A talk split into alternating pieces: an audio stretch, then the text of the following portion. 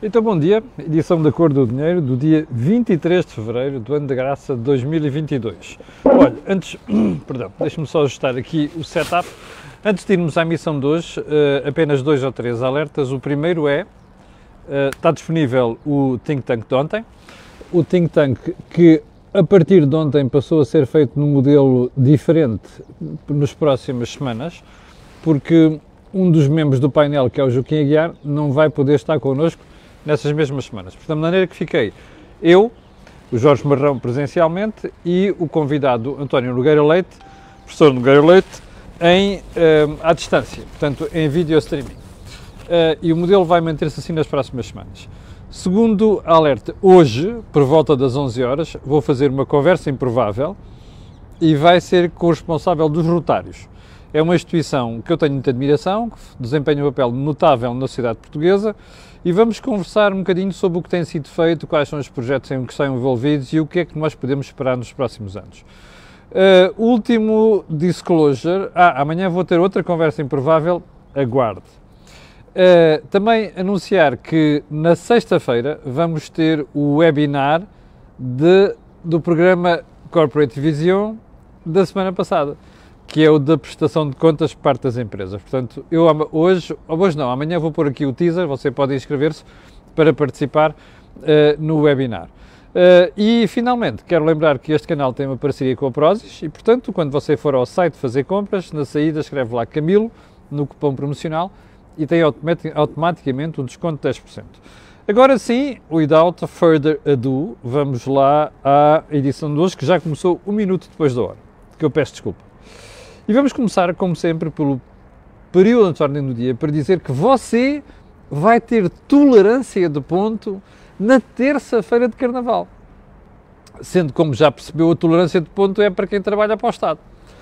Um, nós já temos quem trabalha para o Estado ganha mais do que quem trabalha no setor privado. Uh, nós já temos o salário médio mais elevado de quem trabalha para o Estado do que quem trabalha para o setor privado. Uh, depois temos estas bonetes. Sim, senhor. Uh, qualquer dia você. Eu, até acho que nós, em Portugal, podíamos candidatar-nos a, ser o país que não é que trabalha menos, mas é aquele país com, com maior, maior atividade de lazer na Europa. Qualquer dia podíamos candidatar-nos a isto. Ehm, segundo ponto do de ordem do dia. Eu não sei se percebeu, mas você já deve ter percebido, o país está em seca. Apesar do tempo estar assim meio nublado hoje, não se prevê chuva aqui para esta região, desde o sul e o interior praticamente até Bragança, o país está em seca, em alguns casos seca extrema. Em condições normais, você já teria um governo, se houvesse um governo sério e uma ministra e um ministro, a ministra da, da Agricultura e o ministro da, da, do Ambiente competentes, você já teria o, o país a preparar um plano sério para fazer face ao que aí vem no verão. Já, já, já percebeu o que é que vai acontecer no verão e desta vez não é só no Algarve e no Sul, não é? Mas o que você tem é uma ministra que diz que é preciso arranjar soluções hum, hum, hum, competentes para o que se passa e depois tem um ministro do Ambiente que anuncia que as principais medidas vão ser restrições na regra e às lavagens. Really? É só isso? Bom, daqui a uns meses quando nós estivermos a correr atrás do prejuízo, a menos que aconteça algum milagre nos próximos dois meses, nós vamos correr atrás do prejuízo, você vai ver que todo o país vai ficar indignado. Mas como é que possível e não sei das quantas? Pois, mas nós não somos exigentes com a classe política e não estamos a ser exigentes com o incompetente da Ministra da Agricultura e não estamos a ser exigentes com o incompetente do Ministro do, do, do Ambiente. Como é que eles vão mudar? Não vão mudar, percebe? Portanto, a nossa, somos nós que estamos a falhar, não, não é o Governo. Eles só falham porque nós falhamos na exigência que devemos ter para com os governos e não temos. E este caso da SEC é um belíssimo exemplo disso. Mas aguarde que você vai ter, uh, você vai ter o resultado desta brincadeira daqui por uns, por uns meses. Bom, reações dos partidos a toda esta história da tensão entre a Ucrânia e a Rússia. Há um partido onde a reação é expectável. Repare, todos criticaram desde o Partido Socialista até aos partidos de direita, uh, até o Chega, onde enviou um comunicado para as redações a denunciar a deriva imperialista da Rússia. Uh, o Bloco de Esquerda faz que umas cócegas e tal, atira para um lado, atira para o outro, quer ficar bem com todos. Não, Portugal não devia estar na NATO, Portugal não deve mandar tropas para aqui, não deve mandar tropas para lá, não sei quantos, mas depois também aponta o dedo. Bem, é aquele tipo, que é atitude que eu atiro para todos os lados, assim safo-me, claramente. Mas há um partido que não nos desilude, que é o Partido Comunista Português. O Partido Comunista Português que se põe declaradamente ao, ao, lado da Rússia. Aliás, como se tem posto ao lado da Rússia nos últimos, das últimas décadas em tudo e mais alguma coisa. É preciso não esquecer que o Partido Comunista Português é um partido marxista-leninista. E é preciso não esquecer que o Partido Comunista Português tem as suas genes naquela maluqueira dos, uh, da Rússia, não é? O marxismo-leninismo. Portanto, Álvaro Cunhal, que foi o fundador, foi o fundador, foi o grande dos grandes dirigentes do PCP, um, ehm, sempre manteve aquela linha para o Moscovo, aquela linha dura. E, ao que tudo indica, a malta que lá está agora continua com esta, com esta coisa. Eu vou-lhe fazer uma previsão. Imagine você que um dia Portugal, ou uma parte de Portugal, é invadida aqui ao lado pela Espanha. Você apoiado pela Rússia. Você pode querer que o Partido Comunista Português já de acabar por apoiar uma coisa destas, percebe? Pode querer, porque estas linhas duras e estas atitudes que são deploráveis, percebe? Deploráveis, não tem outro nome, são típicas do PCP. Bom, um, último ponto, só para você ter uma ideia de como é que a Grécia está a ser bem dirigida hoje do ponto de vista governamental. O desemprego na Grécia caiu abaixo do da Espanha são 12,8% na Grécia, um país que chegou a ter quase 30% de desemprego no pior da crise financeira, ok? Um país que foi intervencionado e que, esteve, que foi à falência duas ou três vezes. O desemprego na Grécia caiu para 12,8%. É muito? É. Mas para você ter uma ideia também, o desemprego na Grécia está abaixo do desemprego em Espanha, que era outro país, é outro país da União Europeia com desemprego cronicamente elevado. Em Espanha está em 13,3 e na Grécia está em 12,8. Ora, você pode ter a certeza de uma coisa, isto não acontece por acaso. Isto acontece pela gestão macroeconómica que está a ser feita na Grécia, que é muito mais sensata do que aquela que está a ser feita em Portugal e muito mais sensata do que aquela que está a ser feita em Espanha. E já agora vou-lhe fazer uma previsão. Não vão tardar dois anos, não vai tardar dois anos, ok? E a Espanha vai estar metida num buraco de onde dificilmente vai sair sem medidas muito duras. O Sr. Primeiro-Ministro Pedro Sánchez, com a estupidez que o caracteriza, mais as medidas que está a adotar, acompanhado daqueles malucos do Podemos, percebe? E da extrema-esquerda espanhola, você vai ver como a Espanha vai entrar por um buraco e um dia destes começa a ter um problema sério com a sua solvabilidade, nomeadamente pela dimensão da dívida pública que está a chegar. Aguarde. Bom, então vamos a um assunto, vamos buscar um assunto que nós tratámos aqui ontem, que foi o Netflix quer fazer uma produção com base em Lisboa. E escolheu a Baixa de Lisboa. Baixa, Moraria, Chiado e não sei o quê. Ora, o lugar onde essas filmagens... Ah, e quer fazer umas filmagens. O lugar onde as filmagens vai, vão ter lugar é na freguesia de Santa Maria Maior. Como eu expliquei aqui ontem, Santa Maria Maior é uma das maiores freguesias de Lisboa. Começa ali junto na fronteira de Arroz, vai mesmo até à Baixa, ali à zona do Teatro Nacional da Ana Maria. O presidente da Junta de Freguesia, eu desconfiei ontem, quando vi esta notícia, comentei aqui, desconfiei. Não quis fazer análise à partida porque não gosto de utilizar, uh, não gosto de fazer análise com bases em insuficiência de factos. O presidente da freguesia de Santa Maria Maior, Miguel Coelho, é do Partido Socialista, percebe? E então, o Miguel Coelho, que foi avisado disto em outubro, em outubro, repare, a freguesia não tem competência para tratar estas coisas. Quem trata é a Câmara Municipal de Lisboa, que negocia diretamente com uma coisa chamada Lisbon uh, Film Commission, que por mero acaso, contaram ontem, foi fundada ou criada por António Costa, quando era Presidente da Câmara Municipal de Lisboa. Está a perceber?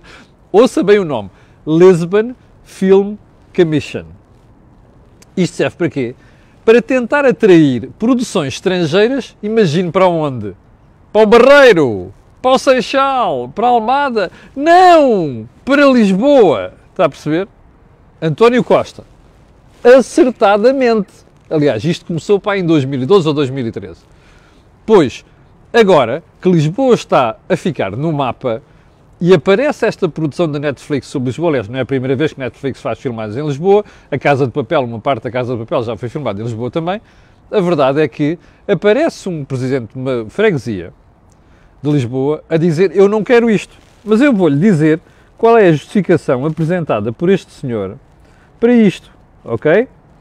Uh, estas filmagens põe em causa, atenção, está SIC, entre aspas, a qualidade de vida, o direito ao descanso e a tranquilidade e o direito à mobilidade dos moradores das zonas contempladas. Fantástico, pá! Então deixa-me ver. Nas festas de Lisboa, Santos Populares, aqueles arraiais que estão centrados nestas freguesias não fazem barulho nenhum. Não dão cabo do sossego, da tranquilidade e direito à mobilidade das pessoas. Não. É apenas impressão minha. Já agora é assim. Em quantas freguesias de Lisboa, quando Lisboa está a fervilhar de turistas, que é o que vai voltar a acontecer já este ano, é uma previsão, escreve isto. Em quantas destas freguesias é que acontece esta barulheira, confusão e diabo 4? Que eu saiba, em todas. Bom, é preciso mais para chegar à conclusão que este rapaz, Miguel Coelho, está a fazer política baixa? É preciso mais? Eu vou-lhe explicar. Isto é para tramar a vida a Carlos Moedas, presidente da Câmara Municipal de Lisboa. E eu estou à vontade porque nem sequer falei com o Carlos Moedas sobre esta, sobre esta matéria. Mas há uma coisa que me faz impressão. Como dizem os espanhóis, se me ponem los pelos de punta. É ver fazer política porca e política baixa como está a fazer aqui. Lisboa precisa destas coisas, como o Porto precisa destas coisas, como outras cidades europeias, portuguesas precisam destas iniciativas. Estar a arranjar justificações destas para uma ação que é política apenas para tramar a vida ao Presidente da Câmara Municipal de Lisboa, que ganhou as eleições a um socialista, isto é do mais rasteiro, do mais vergonhoso e do mais incompetente que há. Ok? E vou ficar aqui na, por aqui na adjetivação, que é para não dizerem que sou mal criado. Bom, então vamos lá, o grande tema de hoje. A guerra entre. A guerra, é mesmo guerra, entre a Rússia e a Ucrânia. A Rússia tem uma pulsão imperialista. É uma coisa que vem desde os czares, nunca mais esqueceram isto. E curiosamente, os comunistas que governam aquela brincadeira há mais de 70 anos não perderam essa pulsão imperialista. Este senhor que lá está, que é um sanguinário, que é um déspota, que não respeita direito nenhum, nem internacional, nem interno, o que quer é restaurar aquilo que era a dimensão da União Soviética. Não vai conseguir na totalidade, mas em parte está a conseguir. Arranjou guerras na Geórgia, tem problema da Chechênia, anexou a Crimeia, agora é Donetsk mais Lugansk, daqui a uns tempos haverá de ser, haverá de ser, há de ser outra coisa. Bom, só não vê quem não quer. Mas há uma coisa que vale a pena pensar nisto. Depois do que sucedeu nos últimos dias e o que provavelmente vai suceder nos próximos tempos, provavelmente nós vamos ter aqui uma situação complicada. Não é para a Rússia, curiosamente, é para toda a Europa. E as medidas que se andaram a anunciar, repare uma coisa, qual é a única coisa que pode travar Putin? É, das duas, uma, ou um contrapoder militar, que já se percebeu que os Estados Unidos não estão dispostos a fazer isto, ou então medidas de tal forma graves do ponto de vista económico, mas realmente duras, que prejudiquem a economia e os interesses dos oligarcas, inclusive do próprio Sr. Putin, não é? Que não é nenhum santo nestas matérias, de maneira dura. O que você teve nas últimas horas foi um anúncio de sanções por três blocos essencialmente: União Europeia, Reino Unido e Estados Unidos. Bom, da União Europeia, aquilo foi, ah, vamos congelar os bens dos responsáveis da Duma, 35 malucos, que aprovaram uh, a, a, ordem executiva do Sr. Putin. Bem, isto afeta, de alguma maneira, profunda os interesses da Rússia. Bullshit. Afeta três ou quatro coisas, aquelas pessoas e não sei das quantas. O Sr. José Borrell, que é uma espécie de ministro dos negócios estrangeiros da União Europeia, parecia um pateta a falar daquilo. Não, não, as medidas que nós tomamos, as sanções, não sei o quê, e os jornalistas a perguntarem. Então, mas espera aí, mas você acha que isto vai mesmo afetar? E depois ele acaba por reconhecer. Bom, uh, quer dizer, ainda temos aqui mais umas coisas guardadas. Pergunta, a situação, estão à espera de quê? A situação é assim tão pouco grave para aplicar as piores sanções? É que senão, o senhor dá mais um passo e depois vão aplicar as sanções, mas ele já não recua. O problema destas coisas é que os políticos europeus não estão a perceber nenhuma parte nos Estados Unidos, com muita probabilidade, estão a perceber que aquelas coisas, quando são feitas, já não se volta atrás. Pergunta: Você acha que vão recuar na Crimeia? Acha que vão recuar na Geórgia? Bom, acha que vão recuar agora em Donetsk e, e, e Lugansk? Não vão! O problema é, ou se vai com a artilharia toda, ou então o outro do outro lado diz assim: ah, se acorronaram. E portanto, como se acorronaram, eu vou daqui para a frente. Bem, nos Estados Unidos, o que é que se anunciou? Ah, é uma suspensão, não sei quantos, uh, de funcionamento de alguns bancos ligados ao governo russo que podem ter acesso, precisavam desses bancos para ter acesso ao mercado de capitais. Outro bullshit. Não, eu, a Rússia está sentada em cima de bilhões de euros graças à subida do petróleo nos últimos tempos e do gás. Portanto, nos próximos tempos não vai perceber, não vai precisar disto para nada. Segunda questão. Ah, mas depois, daqui a uns tempos, daqui a depois dos tempos, começam a furar os bloqueios, percebe? Os bloqueios económicos são sempre assim, não há um que tenha funcionado. Olha o Irão, percebe? Olha o Paquistão, olha a Índia, por causa das questões nucleares. Os bloqueios económicos não funcionam. E ele sabe perfeitamente desta brincadeira. Bom, depois há Londres, a mesma história. Vamos, pô, ai, vamos congelar os bens, não sei, daqueles tipos ligados ao regime. Ele pode ir bem, bem com isso, também tem dinheiro de outros sítios também. Uh, ai, os, os bancos, não sei o quê. Bem, agora, repare, qual é a única medida que de facto pode ter impacto aqui? É a suspensão do projeto Nord Stream 2. O que é que é o Nord Stream? Este é o 2. Existe um e quem estuda um bocado as questões energéticas, eu já olho para isto há alguns anos e lembro-me de ter, inclusive, escrito sobre isto quando foi do Nord Stream 1. O que é que você tem? Uma ligação direta entre a Rússia, pelo Mar Báltico, é? ao longo daqueles países, Lituânia, Estónia, um, até o norte da Alemanha. Nord Stream 1 e agora é o Nord Stream 2. O Nord Stream 2 esteve parado durante muito tempo. E porquê? Porque os Estados Unidos sempre avisaram a Europa que criaram o Nord Stream 2 era ficar ainda mais dependente do gás russo. Qualquer tipo vê isto. É óbvio que os Estados Unidos tinham outros interesses também, não é? Mas a verdade é que isto era um problema. E o que é que aconteceu? Acabou por se fazer, está pronto. O Nord Stream 2 está pronto. Qual é o problema do Nord Stream 2? É que duplica a distribuição de gás que vem de, de, da Sibéria, não é? A história é antiga, vem dos anos 80, gasoduto transsiberiano, que traz gás da Sibéria para a Europa. Ora, as reservas de gás na Europa estão quase depleted, Portanto, tem que ir buscar gás a algum lado. Agora repare neste pormenor. Na Alemanha, 25% de todas as necessidades energéticas são satisfeitas com o gás. Só na Alemanha. Na Europa, a dependência de gás hoje em dia aproxima-se dos 40%. Está a perceber? 40%.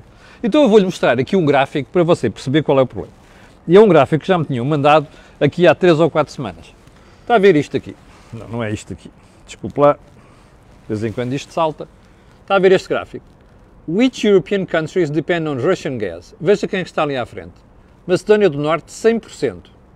Finlândia, 94%. Bulgária, 77%. E depois veja só o que é que vem por ali abaixo, quem é que está. A Alemanha, 46%. Um, aliás, deixe-me só olhar para isto com mais detalhe. A Alemanha, 49%. A Itália, 46%. E a Polónia, 40%. Até a França, que está resguardada com a energia nuclear depende em 24% do gás da Rússia. Bom, isto é agora. Imagina o que é o problema quando o Nord Stream 2 estiver a funcionar. O Nord Stream 2, que é um projeto que valeu para aí cerca de 10 mil milhões de euros, mais coisa, menos coisa, só falta a certificação para começar a carburar gás, percebe?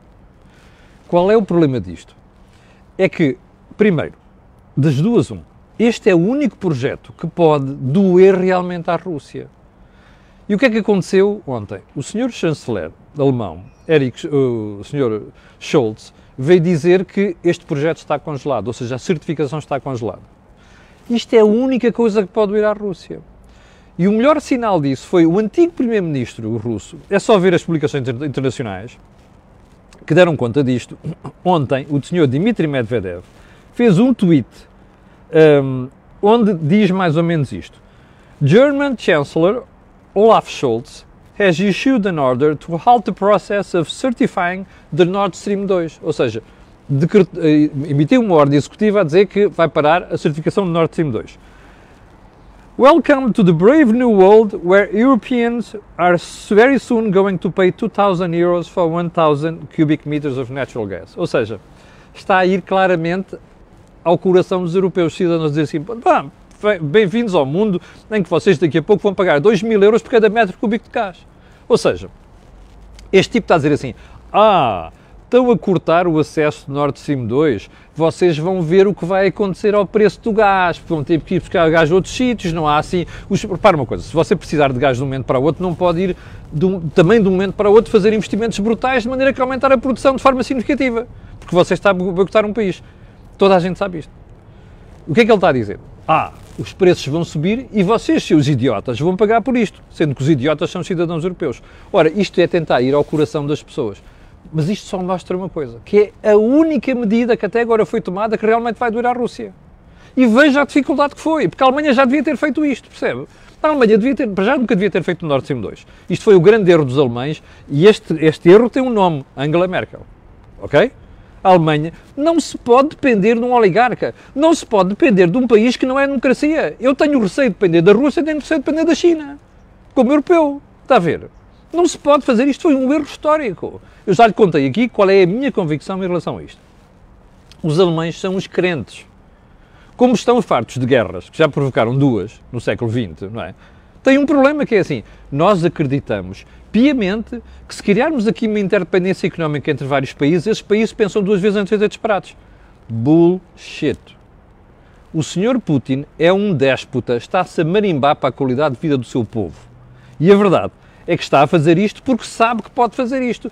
Porque sabe que do outro lado ninguém quer chatices. Não quer na Alemanha, não quer nos Estados Unidos, não quer em Portugal, não quer em França, não quer em lado nenhum. Este é que é o problema.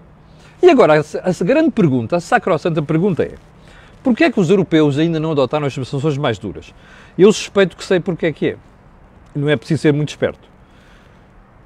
É pura por e simplesmente por isto. Se o, o Ocidente avançar com sanções muito difíceis contra a Rússia, provavelmente a economia europeia entra em recessão. Aliás, o Bundesbank já tinha dito antes de ontem, numa nota feita sobre a economia alemã, que provavelmente a economia alemã vai entrar em recessão técnica. Bom, imagino que é, em cima disto, uma série de sanções à Rússia que prejudicam a própria economia alemã. Ainda para mais, a economia alemã tem um problema. Aliás, tem um problema, tem uma vantagem que aqui depois é um problema, que é, é altamente exportadora. Bom, por outro lado, a suspensão do Nord Stream 2 vai agravar os custos de produção das empresas e os custos das famílias, que o preço do gás vai subir. Aliás, como você viu ontem, uh, o, até o próprio Estado de Estado, João Galama, acabou por conhecer isso, mas já lá vamos. Bom, quais são as principais economias a ser afetadas por isto? Obviamente os mais dependentes. A Alemanha, que tem 49%, a Itália com 46% e a Polónia com 40%. Bom, agora pergunta-se, estas são as principais economias europeias. Bom, e a França vai atrás. O que é que isto significa? Se estes países entrarem em recessão, e provavelmente podem entrar, quem é que vai levar o chimbalau o resto da economia europeia? Está a ver porque é que estes tipos estão com receio. Mas ainda não perceberam com estas atitudes estão, a, estão a, a, eternizar o problema. Porque o Sr. Putin vai se sentir ainda mais interessado e mais à vontade para poder fazer as suas patifarias. Bom, e a Europa está, está, está, está mergulhada nesta brincadeira. Portanto, uma certeza que nós vamos ter: os preços de energia vão subir e vão subir bem. Porquê? Porque, como você sabe, andamos a fechar centrais de carvão. Não está em causa se está bem ou não, mal. Está em causa é que, a partir de agora, a dependência do gás tornou-se ainda mais complicada. Com o fecho das centrais de carvão. Para você ter uma ideia, a Alemanha, este ano, 2022, vai fechar as últimas três. Aliás, já fechou duas. Falta uma. Já vai fechar as últimas três centrais nucleares. Outro disparate monumental da senhora Merkel causa da história do de Fukushima. Está a perceber?